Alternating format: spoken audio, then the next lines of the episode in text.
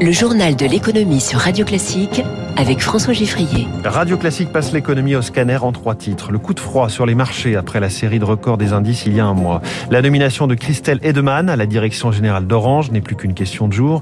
Et puis les prix des carburants mettent en difficulté les transporteurs notamment. Dans cinq minutes, le Focus Eco, Maxime Ayache, patron du groupe qui possède Academia, Shiva et Nos Aimés, au micro de Radio Classique à 6h45. Radio Classique. Est-ce l'éclatement d'une bulle, le déconflement d'un soufflet ou une simple correction? Choisissez votre métaphore, cela dépendra de votre degré d'optimisme. En tout cas, les marchés financiers ont nettement reculé ces derniers jours. Bonjour Eric Mauban. Bonjour François, bonjour à tous. L'indice américain de la tech, le Nasdaq en particulier, traverse une mauvaise passe. Effectivement, une grosse déprime dans les salles de marché. La semaine dernière, le Nasdaq, l'indice américain riche en valeurs euh, technologiques, a perdu 7%. Depuis le début de l'année, le repli atteint 11%. Les investisseurs redoutent un tour de vis monétaire plus important et plus rapide que prévu aux États-Unis. Le crédit euh, devrait devenir plus cher. La tension monte à ce sujet à l'approche de la réunion cette semaine du Conseil de la Réserve fédérale. Par ailleurs, beaucoup d'opérateurs sont déçus par les performances de certaines sociétés. C'est le cas la semaine dernière de Netflix. Le nombre de nouveaux abonnés a déçu. D'autres entreprises encensées par les investisseurs depuis la crise sanitaire connaissent également des corrections importantes. La semaine à venir permettra d'y voir plus clair, des poids lourds américains comme IBM, Microsoft, Tesla et Apple vont publier leur compte trimestriel. Eric Mauban en direct et en ce moment le Nikkei hésite, il était dans le rouge, le voilà maintenant à plus 0,22%.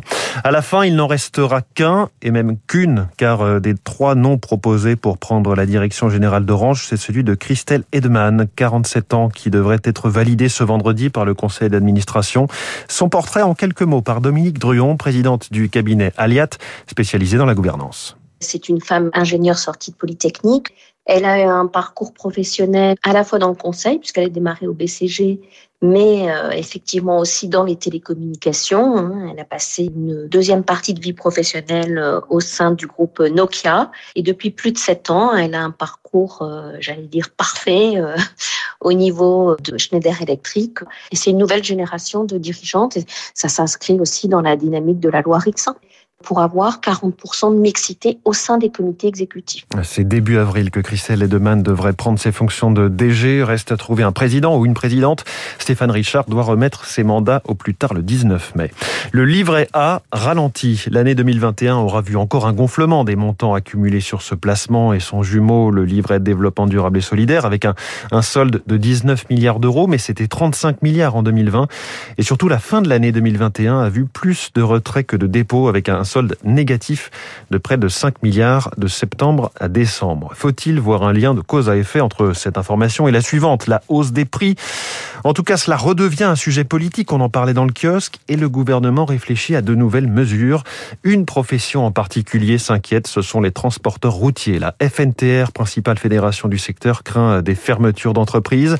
La facture de carburant explose et c'est un quart du coût de revient. Émilie Vallès. Jean-Luc Dejaude possède 29 camions qu'il faut alimenter tous les mois avec 50 000 litres de carburant. Alors ce transporteur situé à côté de l'île a sorti la calculette.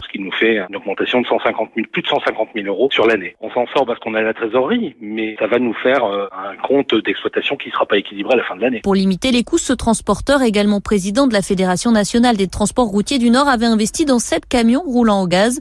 Mais là encore, il déchante. Par rapport au mois de décembre, le prix a augmenté de plus de 30%. Et là aujourd'hui, le gaz est supérieur au diesel. On avait des solutions alternatives qui aujourd'hui deviennent plus onéreuses que les vieilles euh, solutions carbonées. Donc on est puni deux fois. Des mécanismes existent pour répercuter ces hausses, mais ils sont trop peu appliqués selon Alexis Giberg, président de l'OTRE, l'Organisation des transporteurs routiers européens. C'est très compliqué à mettre en œuvre. D'abord, ce n'est pas automatique. Il faut que ça résulte d'un échange entre le transporteur et euh, le chargeur, le client. Et le deuxième aspect qui rend cette répercussion compliquée, c'est qu'elle engendre souvent des négociations d'ordre commercial qui ne sont pas euh, simples à mener. Donc, on demande à l'État qui veille au strict respect de cette règle. Et si ces entreprises de transport routier sont fragilisées, c'est qu'elles font en moyenne une marge de 1% seulement. Émilie Vallès pour Radio Classique, flambée des prix de l'énergie et flambée en rayon. Nouvelle alerte de Michel-Édouard Leclerc qui donne le chiffre de 4% d'inflation dans les mois à venir. C'est déjà plus que cela pour les fruits et légumes. 9% en deux ans, à en croire l'association Famille Rurale. Alors la directrice de son département consommation, Nadia Ziane, estime que cela pose un problème de santé publique. au minimum un panier conforme à ce que recommandent les autorités sanitaires avec les cinq fruits et les légumes les moins chers. Ça coûte 450 euros par mois pour une famille de quatre personnes.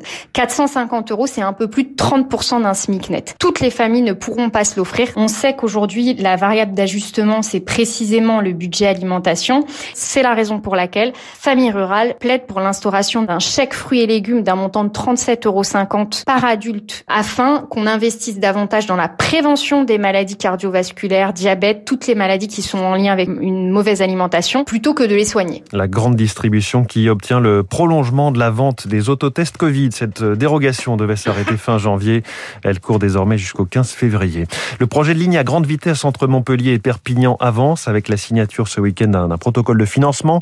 En présence du Premier ministre, le nouveau tronçon raccourcirait de 50 minutes le trajet entre Paris et Perpignan qui passerait à 4 heures et 20 minutes. À propos de ferroviaire, le trafic est très perturbé aujourd'hui dans le sud-ouest. 85% des TGV Paris-Bordeaux annulés, 70% des TER également en Nouvelle-Aquitaine en cause d'une grève des aiguilleurs. Il est 6h45 dans un instant le Focus Eco avec Maxime Ayache, président fondateur de Domia Group.